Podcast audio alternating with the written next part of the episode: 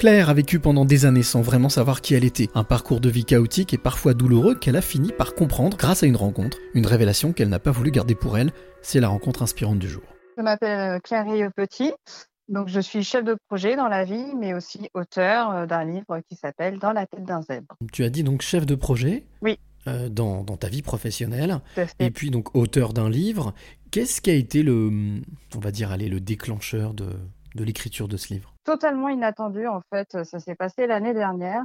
J'ai fait un burn-out. Donc euh, voilà, le truc qui me prédestinait pas à écrire un livre. Et j'ai eu besoin de consulter un spécialiste, donc un psychologue. Et au bout d'un certain temps, après plusieurs séances, est arrivé le moment du bilan. là, il m'a un petit peu mis une claque, euh, j'avoue, en m'annonçant que pour lui, euh, j'étais au potentiel. Donc je suis partie dans l'idée de me dire, il s'est moqué de moi, c'est pas possible. En plus, je suis nulle en maths. Moi, j'étais quand même curieuse. Donc je me suis dit, j'ai quand même documenté. Et là, j'avoue, il m'avait donné des lectures à, à faire en fait. Et quand j'ai lu les livres, là, oui, j'ai commencé à pleurer toutes les larmes de mon corps en me disant que en fait, ouais, c'était la clé qui me manquait. Et j'ai eu l'impression d'avoir une pièce de puzzle entre les mains et c'était la pièce de puzzle qui faisait que j'arrivais pas à me comprendre et que je me connaissais pas vraiment jusque là au début, j'ai surtout écrit pour moi parce que j'avais vraiment besoin de sortir tout ce que j'avais sur le, cœur. Et à force de gratter, je me suis rendu compte que bah, j'étais pas toute seule bah, dans cette confusion, dans cette, dans parfois ces périodes où on n'arrive pas à se comprendre, ou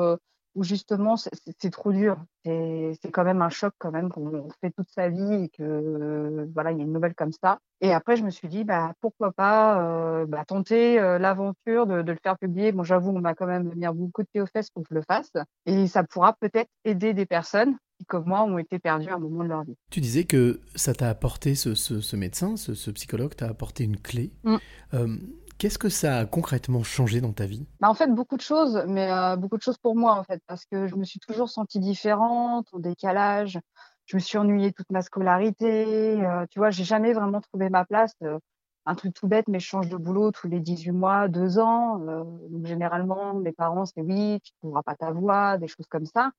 Et en fait, d'enfin comprendre que j'étais différente, oui, mais parce que mon fonctionnement psychologique est différent, bah, ça m'a permis de me dire, euh, OK, t'es pas taré, c'est juste différent. Donc maintenant, bah, qu'est-ce que tu en fais de cette différence-là? Euh, Comment tu fonctionnes et euh, qu'est-ce que tu peux exploiter? Il y avait beaucoup de choses que je n'osais pas faire. Tu vois, par exemple, c'est des trucs bêtes, mais j'adore me lancer dans plein d'activités, mais souvent, je fais le tour très rapidement, j'en change. ça, c'est assez mal vu.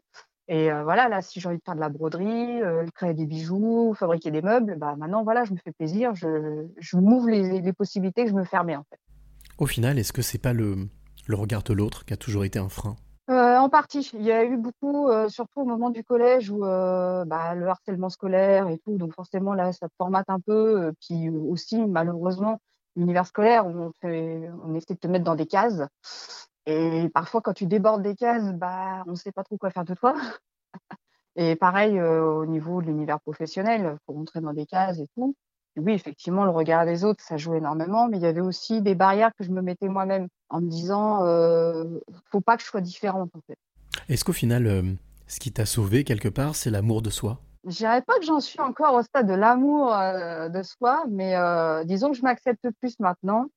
Et effectivement, je j'apprends à, à me dompter quelque part, parce qu'on dit toujours que le zèbre est un animal indomptable. J'essaie déjà d'apprendre à me dompter et à me canaliser aussi parfois parce que voilà, je pars dans tous les sens au niveau euh, des, pensées en arborescence. Et, ce que ça m'a apporté aussi, c'est que je suis plus en accord avec moi-même. Je, fais plus euh, sereinement mes choix en connaissance de cause et je fais surtout ce qui me plaît moi maintenant, sans trop écouter les autres et sans trop essayer de me, me conformer en fait. Quels ont été les, les retours de lecture que tu as pu avoir? Parce que je suppose que tu as dû avoir quelques retours et, de, des proches de l'entourage, mais aussi de personnes que tu connaissais ou pas Alors, euh, du coup, moi, au niveau euh, retour de lecture, j'avais commencé bah, forcément par mon mari.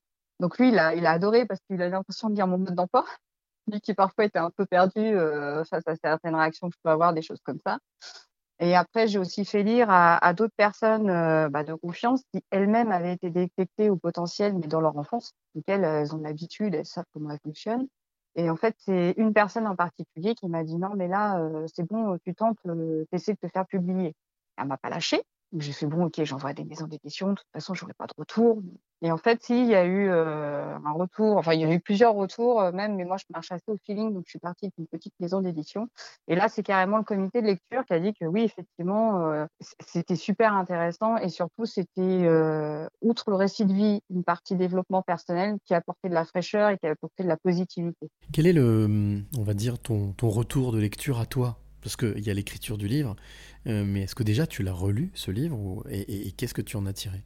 Mon mari m'interdit de le lire une fois de plus, parce que je suis peut-être à la dixième relecture, où à chaque fois je modifie des choses, parce que je suis perfectionniste. Euh, ça, je n'ai pas encore réussi à, dompter ça. Et bah, il y a des moments où je me dis ouais c'est super je sais que ça va aider et puis il y a des moments où quand tu as moins confiance en toi tu te dis ouais non pourquoi j'ai fait ça? J'aurais pas dû tu vois, mais ça, c'est, ça fait partie aussi très souvent du potentiel, c'est qu'on a des périodes où on est au top et on a des périodes où on est down. Et d'un moment à l'autre, euh, la même chose, on va pas l'apercevoir de la même manière. Alors, bah, écoute, euh, j'ai envie de, te demander, Claire, quelle est la, on va dire, la clé que tu as envie de donner ou transmettre à celle ou celui qui t'écoute maintenant? Peu importe nos différences, euh, il, faut, il faut apprendre à vivre avec, il faut apprendre à s'accepter, il faut même essayer d'en jouer parce que parfois ça peut débloquer beaucoup de choses dans nos vies et je suis persuadée qu'on a tous euh, de nombreux potentiels inexploités et si on les exploitait, bah justement, on, serait bien plus épanouis.